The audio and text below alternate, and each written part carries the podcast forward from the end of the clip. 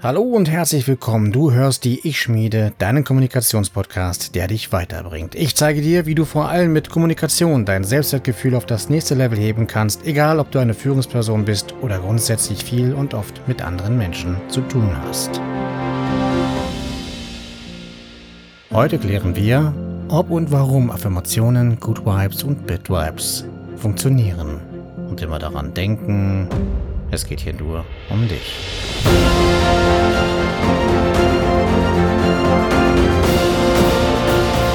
Mein Name ist Markus Seifert und ich bin der Ich-Schmied.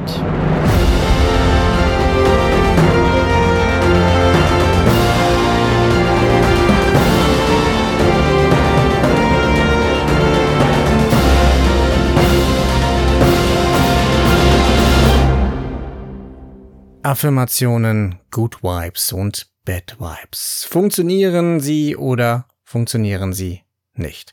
Es gibt ja Menschen, die schwören darauf und dann gibt es Menschen, die sagen, das ist absoluter Bullshit. Bevor wir aber uns darüber mal unterhalten und ich dir was dazu erzähle, mal die grundsätzliche Aufklärung. Was ist denn eine Affirmation? Genau. Eine Affirmation ist im Grunde die Behauptung oder Bejahung einer Aussage. Ein Blick auf Wikipedia verrät, die Affirmation ist eine wertende Eigenschaft für prozedurale, kognitive oder logische Entitäten, die mit Bejahung, Zustimmung, positiver Wertung oder Zuordnung beschrieben werden kann. Naja gut, also vereinfacht ausgedrückt bedeutet Affirmation, dass eine Aussage, Situation oder Handlung positiv bewertet wird. Eine Affirmation kann ein einzelner Satz sein, das kann aber auch mehrere Sätze haben. Also es ist nicht unbedingt nur ein Satz nötig. Du kannst also auch einen ganzen Text als Affirmation benutzen, der dich in irgendeiner Art und Weise bejahend unterstützen soll. Eine Affirmation ist übrigens das Gegenteil von der Negation. Falls du dich mal jemals gefragt hast, was das Gegenteil von der Negation ist, es ist nicht die Position, hahaha, sondern es ist die Affirmation. Und von daher gibt es also keine positiven Affirmationen, denn es gibt ja auch kein kaltes Eis oder die schwarze Acht beim Billard. Aber das nur so am Rande. Worauf kommt es an? Um das zu verstehen bzw. eine Idee davon zu bekommen, lohnt es sich, einen kurzen Blick auf unser Gehirn zu richten und wie es so funktioniert, wie es so arbeitet. Unser Gehirn ist bis heute noch ein kleines Mysterium. Die Leistung bis dato einfach unerreicht. Die Wissenschaft kommt zwar den Funktionen der, des Gehirns immer näher, aber so richtig entschlüsselt ist es noch nicht. Ich bin auch kein Hirnspezialist, aber um das Grundprinzip zu verstehen, muss man das auch gar nicht sein. Ich werde es relativ vereinfacht erklären. Wenn wir mal alle Funktionen außer Acht lassen und uns nur die Speicherfunktion ansehen, bekommen wir einen recht deutlichen Einblick davon, wie viel unsere Gelatine im Schädel tatsächlich leistet. Und ich bin sicher, dass du hier das eine oder andere Aha-Erlebnis haben wirst. Also, unser Hirn hat vereinfacht gesagt zwei Speicherzentren. Das ist einmal das Kurzzeitgedächtnis und das Langzeitgedächtnis. Du kannst das grob mit dem Arbeitsspeicher deines Computers und der Festplatte bzw. der SSD vergleichen. Und um es für alle, die nicht so unbedingt computeraffin sind, äh, mal vereinfacht auszudrücken, der Arbeitsspeicher ist der Speicher, in dem das Word-Dokument hinterlegt wird, während du das Word-Dokument schreibst. Und wenn du vergisst, es zu speichern und der Computer ausgeht, weil Stromausfall ist oder den Computer unachtsam ausmachst oder der Stecker gezogen wird, dann ist dieses Word-Dokument einfach mal weg. Das hast du vielleicht auch schon mal erleben müssen, dürfen, wie auch immer. Hast du diese Datei aber abgespeichert und ist dann der Computer aus und du schaltest ihn wieder an, dann kannst du dieses Word-Dokument auch wieder aufrufen, ohne Datenverlust.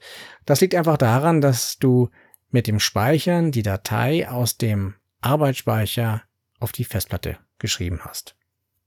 Das jetzt mal ziemlich vereinfacht dargestellt. Schauen wir uns das Gehirn mal etwas genauer an, wie gesagt, ziemlich oberflächlich, denn es funktioniert ähnlich. Was glaubst du, wie viele Eindrücke nimmt unser Gehirn in der Sekunde auf? Ich gebe dir jetzt mal fünf Sekunden, um darüber nachzudenken und ähm, die Zeit läuft ab jetzt. Wenn deine Zahl weniger als acht Stellen hat, dann bist du weit vom Ergebnis entfernt. Unser Hirn nimmt circa 11 Millionen Eindrücke wahr pro Sekunde. 11 Millionen Impressionen durch alle unsere fünf Sinne, also durch das Hören, das Sehen, das Riechen, das Schmecken und das Fühlen. 11 Millionen Eindrücke in der Sekunde. Für Computeraffine, das sind circa 1,37 Megabyte und für alle anderen, die nicht so computeraffin sind, entsprechen diese 1,37 Megabyte in etwa anderthalb Bücher. In der Sekunde. Und um dir das noch etwas klarer zu machen, du müsstest am Tag 129.600 Bücher lesen, um mit deinem Gehirn mithalten zu können. Wahnsinn, oder? also als ich diese Zahl gelesen habe, meine Herren. Wenn unser Kopf tatsächlich mit dieser Masse von Daten arbeiten müsste, würde unser Gehirn einfach kochen. Der normale Mensch hat eine Sicherheitsfunktion in seinem Kopf, glücklicherweise, sowas wie ein Trichter sozusagen, der alle Informationen über Bord wirft, die nicht relevant sind. Letztendlich passieren von diesen 11 Millionen Daten gerade mal 40 diesen Trichter und diese werden auch bewusst wahrgenommen. 40 im Gegensatz zu 11 Millionen klingt jetzt vielleicht enttäuschend, aber zum einen hat unser Gehirn sehr gute Gründe dafür und zum anderen müssten wir immerhin immer noch 432 Bücher am Tag lesen, um der Leistung unseres Gehirns nachkommen zu können. Und selbst diese Daten sind noch immens und unser Hirn muss auch hiermit klarkommen und das macht es wirklich sehr genial. Hinter dem Trichter, aus dem diese 40 Impressionen pro Sekunde purzeln, wartet ein vorgeschaltetes Kurzzeitgedächtnis sozusagen. Das Kurzzeitgedächtnis kannst du auch wieder ein bisschen aufteilen. Es gibt das sogenannte unbewusste Kurzzeitgedächtnis und das bewusste Kurzzeitgedächtnis. Und dieses vorgeschaltete Gehirn oder dieses vorgeschaltete Gedächtnis ist das Ultrakurzzeitgedächtnis. Mach mal eins ganz klar vorweg, das immer im Hinterkopf behalten. Es gehen keine Daten verloren. Gespeichert wird grundsätzlich erst einmal alles. Das Ultrakurzzeitgedächtnis hält die Daten zwischen zwei bis 20 Sekunden vor und hier wird eine Vorauswahl getroffen und dann landen die Informationen im tatsächlichen Kurzzeitgedächtnis, im bewussten Kurzzeitgedächtnis. Das Kurzzeitgedächtnis hält diese Daten nun erst einmal fest. Unser Kurzzeitgedächtnis, also das bewusste Kurzzeitgedächtnis, nennt man übrigens auch Arbeitsgedächtnis, weil es einfach mal sehr aktiv ist und wir damit ständig arbeiten. Permanenter Datenverkehr herrscht hier. Alles, was du denkst, alles, was du machst, alles, was du siehst, was du hörst, was du fühlst, wird erstmal in diesem Arbeitsgedächtnis hinterlegt. Und das Wortfragment Kurzzeit ist gar nicht so kurzzeitig, wie man vermuten mag. Die Informationen, die du nämlich in deinem Kurzzeitgedächtnis speicherst, bleiben dort für eine Zeitspanne von drei Sekunden bis zu sechs Tagen. Ist das nicht großartig? Und ich kann es dir sogar beweisen.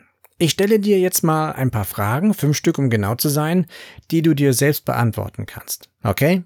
Los geht es. Erstens. Was hast du vor vier Tagen in deiner Freizeit getan? Zweitens. Was hast du gestern zu Abend gegessen? Drittens. Welche Farbe haben die Schuhe, die du heute getragen hast? Nicht schummeln und nicht gucken. Viertens. Wie viel Impression nimmt das Gehirn pro Sekunde auf? Und fünftens, als letzte Testfrage für das Ultrakurzzeitgedächtnis, welche waren meine letzten drei Wörter vor der ersten Frage?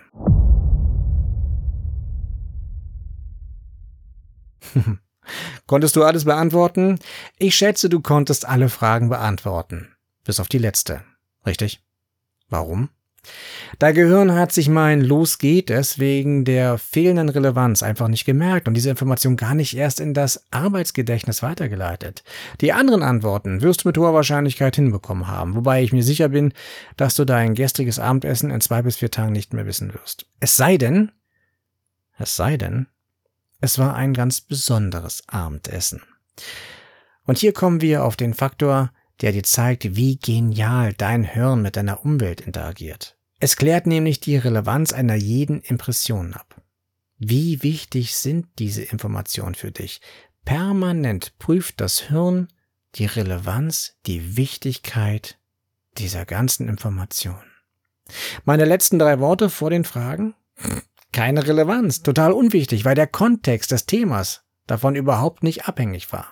Hätte ich hingegen darauf hingewiesen, im Vorfeld, dass du dir diese Worte merken sollst, dann hätten sie den Weg ins Arbeitsgedächtnis, also ins Kurzzeitgedächtnis gefunden und du hättest sie abrufen können. Ich wette, du wusstest auch die 11 Millionen Eindrücke pro Sekunde, oder? Weil sie dich überrascht oder fasziniert haben. Du hast ihnen eine Relevanz, eine Wichtigkeit zugeschrieben und dein Hirn konnte sie spielend leicht abrufen.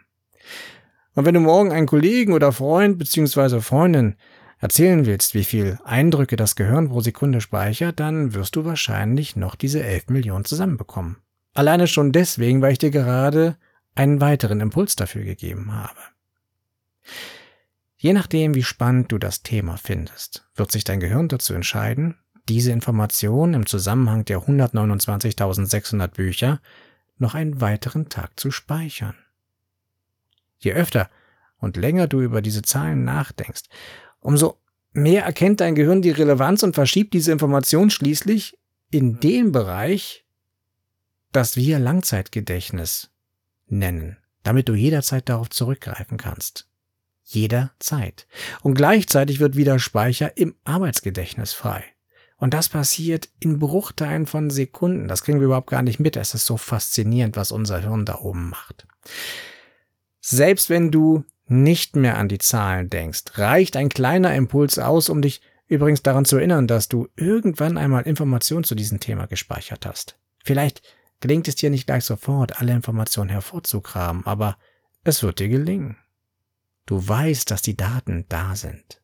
Schlimmstenfalls steckst du dein Hirn in den Keller und lässt es im Dunkeln kramen, bis du es gefunden hast. Kennst du das? Wenn du einfach nicht darauf kommen willst und dann Stunden später, bäm, da schießt dir die Lösung durch den Kopf. Kellerarbeit. Höchstleistung. Es reicht auch nur ein Geruch und plötzlich sind sie da. Die Kindheitserinnerung. Das Geheimnis ist also die Relevanz, die Wichtigkeit, die du einem Eindruck zuschreibst. Unser Gehirn ist permanent damit beschäftigt, die Informationen im Kurzzeitgedächtnis zu bewerten. Dinge, die unwichtig sind, fliegen raus und machen Platz für neue Informationen. Eindrücke, mit denen wir uns längere Zeit beschäftigen, landen spätestens eine Woche später in unserem Langzeitgedächtnis. Und was da drin ist, bleibt auch da drin. Unabhängig, ob wir es abrufen können oder nicht. Und das ist auch dir mit Sicherheit bewusst. Zumindest ab jetzt. Denn ich habe schon gerade gesagt, wenn du einen Duft riechst, der dich irgendwie an deine Kindheit erinnert, dann sind auf einmal die Bilder und die Emotionen und die Gefühle, die dieser Duft damals in deiner Kindheit hervorgerufen hat, auch plötzlich wieder da. Du kannst jahrelang nicht mehr darüber nachgedacht haben oder daran gedacht haben und plötzlich riechst du irgendetwas Besonderes und du sagst, oh, Oma oder was auch immer. Und genauso sind auch die Daten, die du zum Beispiel verdrängst oder verdrängt hast oder wirklich tatsächlich vergessen hast, sind immer noch da. Therapeuten, Psychotherapeuten, The äh, Psychologen und auch ähm, Coaches zum Beispiel arbeiten mit bestimmten Techniken, um eine Vergangenheitsbewältigung oder ja, das innere Kind zu wecken und bestimmte negative Mindsets aufzuarbeiten. Und genau diese Techniken arbeiten in die Richtung, dass alte Sachen die dich in irgendeiner Art und Weise hemmen, wieder aufgebraucht werden oder aufgebrochen werden und dann diese Glaubenssätze eliminiert werden können. Daran erkennst du schon alleine, dass du wirklich alles in deinem Langzeitgedächtnis speicherst. Das Einzige, was tatsächlich mehr oder weniger bewusst verloren geht, sind die Verknüpfungen, sind die Wege zu diesen Erinnerungen. Aber es gibt Wege, diese Verknüpfung wieder wachzurufen und die Daten, die dahinter stecken, auch wieder hervorzuholen. Also, dein Gehirn schläft nie. Es ist ein Multi-Supercomputer, weil es auf verschiedenen Ebenen Daten bewertet, auswertet, verwirft und speichert. und darüber hinaus auch noch alle anderen Funktionen ausübt, die wir ja zum Beginn ausgeschlossen haben. Das ist Wahnsinn. Amazing. Unfucking fassbar beeindruckend. Findest du nicht auch? Kommen wir nun zu den Affirmationen, zu den Glaubenssätzen. Coaches und Therapeuten schwören darauf. Andere sagen, das ist Schwachsinn, blöder Esoterik-Scheiß, das funktioniert nicht. Aber was ist denn nun richtig? Welches Lager hat denn nun recht? Die Antwort lautet beide. Und wie kann das sein? Naja, um das zu verstehen, brauchen wir noch einen weiteren notwendigen Faktor. Es gibt noch einen Aspekt, der ausschlaggebend ist. Neben der Relevanz brauchen wir noch die Kontinuität. Zeit ist ein erheblicher Faktor in allem, was wir tun. Die Wissenschaft streitet sich übrigens immer noch darüber, ob es nun 30 bis 60 oder 60 bis 90 Tage sind. Ich persönlich kenne es als 90-Tage-Regel und bin damit bisher immer gut gefahren. Und ich muss sagen, für mich sind diese 30 bis 60 Tage zu kurz. Wenn ich mich wirklich 60 bis 90 Tage, also fast 90 Tage mit irgendwas beschäftige, dann habe ich es auch in meinem Schädel drin und dann funktioniert das auch. Oder wenn ich mir bestimmte Gewohnheiten antrainieren möchte, dann brauche ich so zwischen 70 bis 80 Tage auf jeden Fall und dann sind die von mir gesteuerten oder gewünschten Veränderungen dann auch in meinem täglichen Arbeitsablauf, in meinem täglichen Leben so integriert, dass es dann einer Automation gleichkommt. Also diese 90-Tage-Regel finde ich ziemlich vernünftig. Lernen, und nichts anderes macht unser Gehirn ja, wenn es Daten aufnimmt, verarbeitet und speichert, ist immer mit Zeit und Wiederholung verbunden. Und je nach Intensität und Wichtigkeit lernt man schneller oder eben nicht. Ein Beispiel dafür ist die berühmte heiße Herdplatte. Ich denke, in den meisten Fällen braucht es hier keine Wiederholung, oder? Denn die Relevanz war ziemlich hoch. Autsch, ah, heiß, verdammt, das tut weh, da fasse ich nie wieder rauf dieser, dieser, dieser Gedankenblitz, dieser, diese Erkenntnis ist quasi wie ein Blitz durch das Kurzzeitgedächtnis ins Langzeitgedächtnis geschossen und dort fristet es seine immer wieder abrufbare Daseinsberechtigung. Und ähm, ja, seitdem wissen wir, heiße Herdplatte, hm, alles was rot und ein bisschen warm zu sein scheint, lassen wir lieber sein. Dafür brauchten wir keine Wiederholung. Aber wir haben mit dieser Erfahrung diesem Ding eine sehr hohe Relevanz gegeben und aus diesem Grunde war es auch sehr schnell in unserem Langzeitgehirn hinterlegt und wir können es jederzeit abrufen. Das heißt also, die Relevanz ist sehr wichtig. Zu der Relevanz, also wie wichtig du das empfindest, kommt noch die Kontinuität hinzu. Um Dinge im Langzeitgehirn schnell und jederzeit abrufen zu können, bedarf es eben einer Zeitspanne von diesen rund 90 Tagen, die ich gerade erwähnt habe, in denen sich die Informationen manifestieren. Noch einmal zur Erinnerung. Es gehen keine Daten verloren. Wenn also jemand sagt, dass Affirmation oder positive Glaubenssätze bei ihm nicht funktionieren, dann weil er dem keine Bedeutung beimisst, weil er nicht daran glaubt oder er glaubt vielleicht daran, ist aber einfach zu ungeduldig, um die Auswirkungen an sich erkennen zu können. Das ist also auch so eine Sache.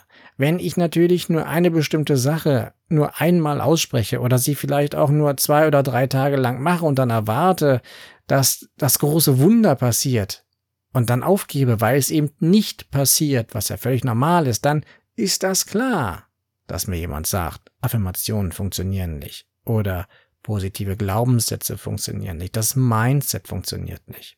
Man kann also grundsätzlich sagen, Affirmationen funktionieren. Es kommt eben auf die Wertigkeit von dir an. Also Werte, welche Wertigkeit gibst du dieser Sache?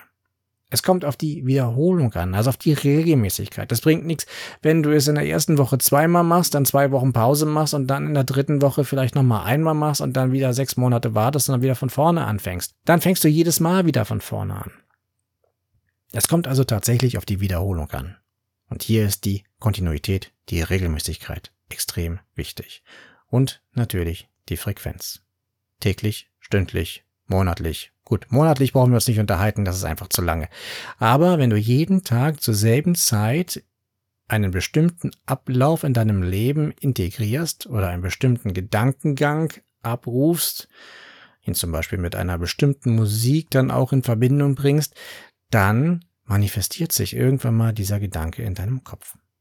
Das kannst du auch vergleichen mit Gedichte. Ein Gedicht liest du und musst es immer wieder lesen und immer wieder lesen und ähm, dann immer wieder vorsagen. Du wirst immer wieder vorne anfangen und immer eine Zeile weiterkommen.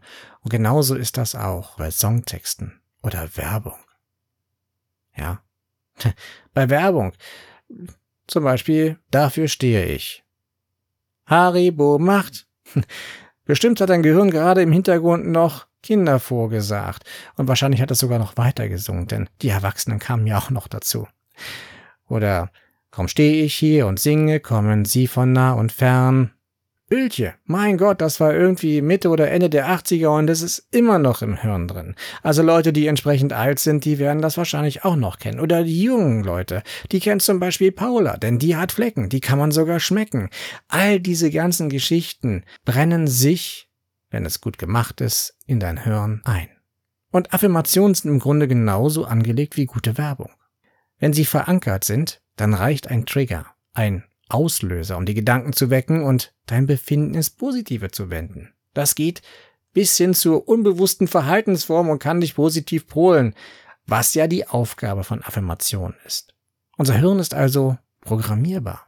Und das hat nichts absolut nichts mit Manipulation zu tun. Unser ganzes Leben werden wir programmiert. In Anführungsstrichen programmiert. Mach das nicht, das ist nicht gut, dafür bist du zu jung oder zu blöd, zu hässlich, zu dick oder was auch immer. Das sind zum Beispiel Beispiele für negative Denkweisen, für negative Mindsets, wie man heute sagt. Coaches, Trainer, Psychiater und ähm, Psychotherapeuten sind in erster Linie damit beschäftigt, eben diese negativen Mindsets aufzulösen. Das geht nicht von heute auf morgen. Und darin liegt der Denkfehler all derjenigen, die nun meinen, dass NLP, Mindfucks, Mindsettings, Affirmationen, Mantras und so weiter nicht funktionieren. Du brauchst Verständnis für die Funktion, für die jeweiligen Techniken. Du brauchst für alles Zeit.